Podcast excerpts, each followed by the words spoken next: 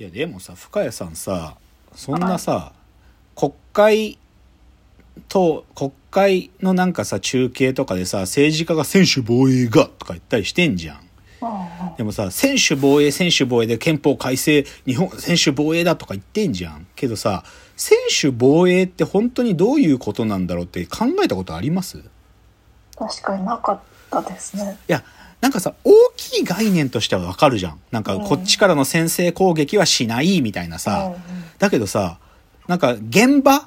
本当に最前線で敵と対峙してる現場においての専守防衛って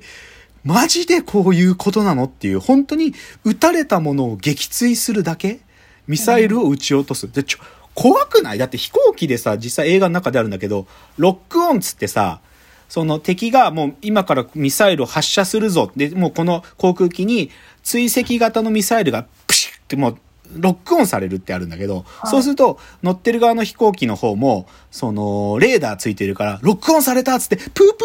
ーとか言って警告音になるのよ。ロ敵にロックオンされたとか言って、プープープーっつって、もうロックオンされたら逃げきれないから、脱出するか、はい、もしくは撃墜するしかないんだけど、でも航空機は基本撃墜できないから、ミサイル。だからもう脱出するしかなくて、プープープーとか言って警告音になるんだよ。怖くない？ロックオンされてもそれでも敵撃ち落とせないって相当怖いよね。っていうのが分かるのが空母息吹で、なんか別に、だからさっき繰り返すけど、決して評価高くないし、なまあ日本の初戦作ってる映画だからまあチャチさもあるし、あともう一個は川口海二先生の原作をかなり改変してるのね。そこもちょっとそのファンたちからするとこう怒りの矛先が向く、まあ、理由の一つだったりするんだけど、はい、ただその選手防衛の本当に最前線のリアルって分かんないけどねマジでこうだったら僕無理って思うんだよね。うん、っていうねだから今日ちょっとこういうね自衛隊ものって僕呼ぶんだけど、はい、なんか自衛隊がなんかさ日本になんかこう、武装勢力がなんかこうと、突っ込んできて、自衛隊が初めての、戦後初めての軍事行動を取らなきゃいけないみたいな映画が、実はまあ自衛隊ものと僕が呼ぶものなんだけど、結構あるんですよ、そういうの。で、それちょっと紹介したい、ここでは。はい、でですね、さっきの空母息吹は2019年だから本当につい最近なんだけど、あのね、2001年にね、これ多分ね、本当に走りなんだけど、宣戦布告って映画があったのよ。はい、で、まあ、拉致とかが国内で議論がかなり活発になりだした時期に作られた映画なんだけど、あの、まあ、すごい単純に言っちゃうと、福井県沖にね、おそらく北朝鮮。まあ、映画の中では北朝鮮と言えないから、北東人民共和国特殊作戦部隊って言ってんだけど、その、北朝鮮で、まあ、要は、北朝鮮のゲリラ兵士11人が、そのね、原発がある福井県の、あの、沖合に上陸して、その原発をある意味、なんていうのかな、こう、乗っ取っちゃうみたいな。そういうことを、テテロ行為をややるんだよ。で、それに対して自衛隊が出動して、こいつらと、なんていうかな、こう、軍事的に対峙するっていう、そういう話。で、で、当然、なんていうのかな、空母息吹も宣戦布告もそうなんだけど、その時に、現場の自衛隊だけじゃなくて、何が一緒にセットで描かれるかっていうと、それに指揮を与える首相官邸とか政府の側が描かれるわけ。で、そこには対外総理大臣がいて、そ、総理戦闘の許可をとか言うんだよ。だけど総理が大概悩んで、戦後、今までなんとか日本は 戦争しないで済んで来られたのに、初めて俺がこう戦争指揮をする総理大臣になってしまったのかとか言ったりする。そういう話なのよ。大概。ね、だけどまあ実際だからこの自衛隊が派遣されて、この北朝鮮の部隊を制圧するんだけど、宣戦布告。だ宣戦布告の場合はね、かなり、なんていうか、白兵戦に近い。なんかその、ミ、ミサイルドカンドカンとか、船でドカンドカンみたいなんじゃなくて、本当に乗り込んできた11人のゲリラ兵士と、こう銃で撃ち合ったりとか、なんていうか、こう対人格闘で制圧したりとかもする。うん。うん。だから、ただまあ奴らの狙いは原発を制圧して、それでなんかちょっと日本になんかテロ行為をしようとしてる連中らしいんだけど、うんでもそれが宣戦布告っていう2001年の映画なんですよ。でね、でもね、こんなのばっかなのね。っていうか、で、ちょっと次も行こうか。2005年に、はい亡国のイージスっていうね、映画があってね。で、これも、まただよ、また。おそらく、北朝鮮か韓国の スパイがね、スパイが海上自衛隊のイージス、イージス艦、まあ、磯風っつうんだけど、それを乗っ取るの。うんで、乗っ取って、東京湾の方に航行してって、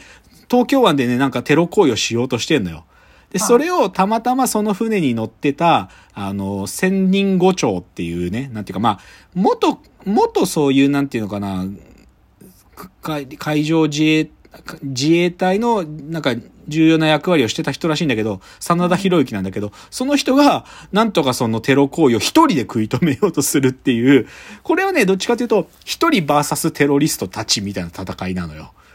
で、一人でなんとかそのイージス艦の航行を止めて、で、最終的にどうなるかというと、日本政府が、さすがにそいつらが東京湾入り込んできて、なんだか大砲とか撃って、首都が火の海になったら困るっつんで、最終的にはもう航空機から巨大な爆弾で東京湾入った時点で爆破しようっていう、そういう命令が下ってる中、なんとか真田広之が一人で その敵のテロリストたちを制圧して、その航空機に乗ってるパイロットに手旗信号で、こうやってななんとか抑えましたっていう手旗信号で起こって、爆弾の投下が避けられるみたいな話なんだけど、あそんなことあんのって思いたくなるけど、でもなんかこれもさ、でも基本はそのスパイがいて、スパイが諜報活動する中で、日本の軍事力を逆手にとって、こう日本に侵攻してくるみたいな話なのーよ。うんだからでもこんなんばっかよ。ちょっと待って、同じでね、亡国のイージス2005年の映画だけど、これ小説だけど、村上龍さんの小説で2005年に、半島デオって小説あったのよ。うん知ってます？半島デオ。いらない。知らない？いうんや、これもね、なんつうの？まあ、すごいた。これでも露骨に漫画の中でキム・ジョンイルとか出てくるんだけど、その、キム・ジョンイル体制の北朝鮮がね、これ、いきなりね、まあまあっていうか、まあ日本をこう、なんていうかな、まあ反米政策として日本に侵攻しようと。で、その時のコードネームが半島デオなんだけど、どういうことするかっていうとね、その、特殊工作員9人が、9人だけだよ。9人が漁船で福岡に来るわけ。で、こいつら何するかっつうと、福岡の野球やってる福岡ドームを9人で制圧するのよ。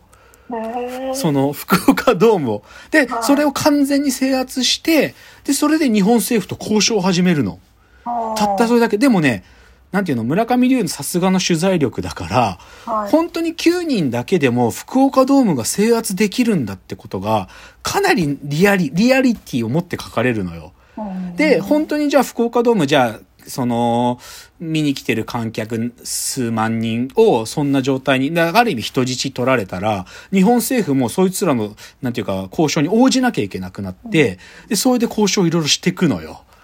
っていう変な話で、だから北朝鮮の反乱勢力が日本に上陸して攻めてきたっていう話なんだけど、それが福岡ドームを制圧するって話なんよ。半島でよっつうのは。っていうかさ、こんなに攻められるの日本って思わない？お攻められるのっていうか、うん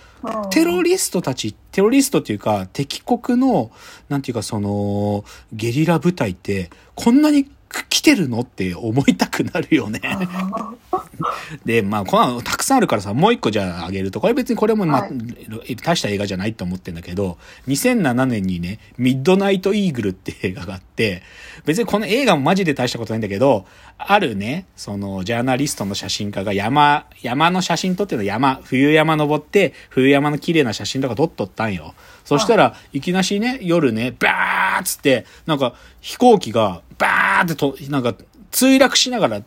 こう、バーって炎出しながら落ちていくっていうのが見えて、なんだこれはってなるわけ。で、で、だけど政府から何のそういう飛行機のはが落ちたとか、自衛隊の飛行機が出動したとかいう話とか一個も出てなくてなんだっつんで、そしてそれを真相を調べていくために、じゃあ、その、大沢隆夫なんだけど、大沢隆夫が取り行くと、なんか自衛隊の秘密部隊が 山に入ってって、その墜落現場にいる工作員たちをこなんか倒しに行ってんだけど、何かっつうと、北朝鮮、北朝鮮の部、スパイが、その横須賀の基地から飛行機、飛行機を強奪して、それで飛び、なんかね、飛行機を強奪して飛び去ったっていう事件で、うんで、で、それを日本の飛行機部隊が撃墜したっていう話なの。で、それを、でも国は隠蔽しようとしてるって話なのね。はいその、そんな、てスパイに銃、あ、飛行機を奪われたなんてことが国民にバレちゃいかんっつって、隠蔽しようとするっていう、そういう話なんだけど、そんなことあるのと思ったら、その F15 戦闘機が、その敵国のスパイに奪われちゃう。そんなことあるのって、本当思うけどね。でもそういう、ただそういう映画よ。で、さ、結局最後は、その北朝鮮の、ちょ、もう国内にた、もうね、数百名いる工作員たちが、その、日本アルプスに集合して、自衛隊の奴らと激しい銃撃戦を繰り広げるんだけど、えこんなにいるのって、まあわかんない。これは正直言うとわかんないよ。わかんないけど、こんなことマジで起こるのって思う話っつうのが、まあミッドナイトイーグルもそうなんよ。うんだからちょっとここで紹介した、宣戦布告、亡国のイージス半島ではミッドナイトイーグル。